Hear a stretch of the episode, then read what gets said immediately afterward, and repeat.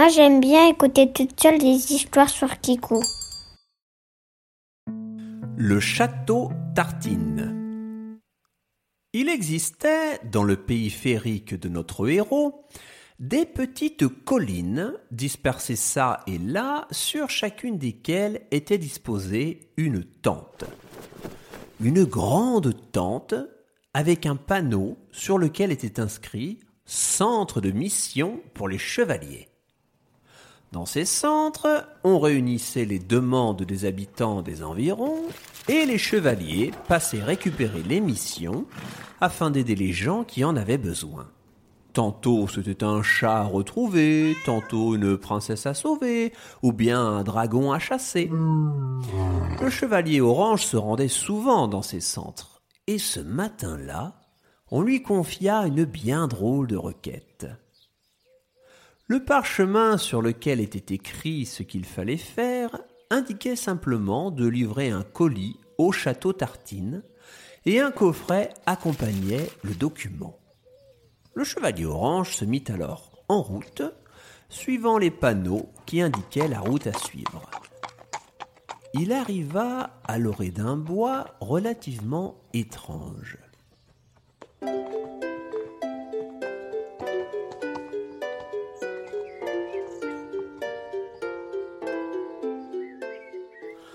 En effet, c'était une forêt composée d'herbes en céréales, de buissons de brioche, et sur les arbres en pin poussaient des croissants. Sur la carte du chevalier, le château semblait se dresser sur une île au milieu d'un lac. Il se mit alors à chercher un cours d'eau. Celui-ci le mènerait sûrement au lac. À force de tendre l'oreille, il entendit le doux clapotis d'un ruisseau et en s'approchant s'aperçut avec surprise qu'il s'agissait d'une source de lait cacaoté. Il suivit alors la petite rivière Cacao et atterrit comme convenu au bord d'un petit lac de lait chocolaté. On pouvait apercevoir au loin les remparts du château. Les murs et les tours étaient en bois clair et le sol était en moquette épaisse. Un énorme réveil en argent trônait au-dessus de la porte principale et les quelques habitants qui déambulaient le long des murailles étaient en chaussons et robes de chambre et ils portaient de gros oreillers sous le bras.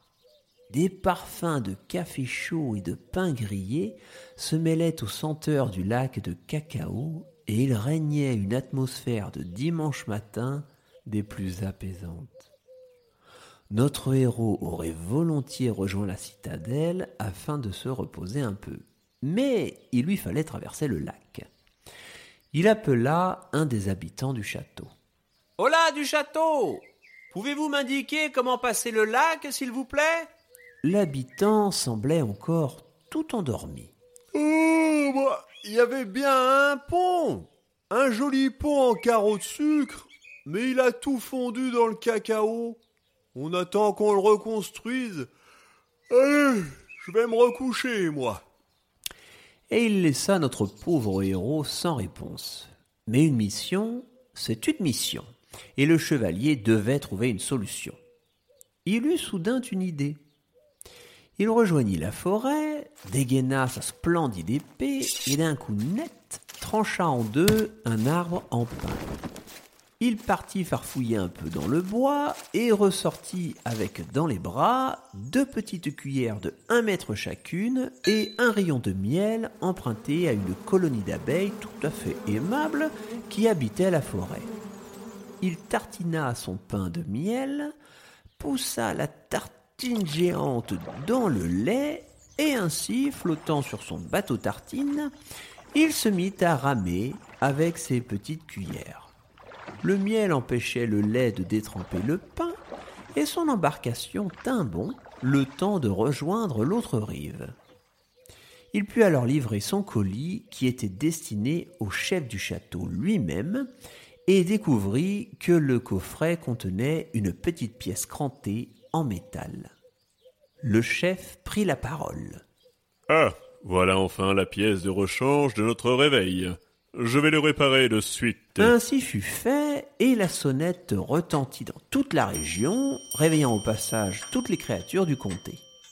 L'heure du petit déjeuner avait sonné, et déjà les bûcherons de la citadelle se préparaient à débiter quelques tranches géantes, tandis que les habitants se dirigeaient vers le lac, chacun muni d'une énorme tasse.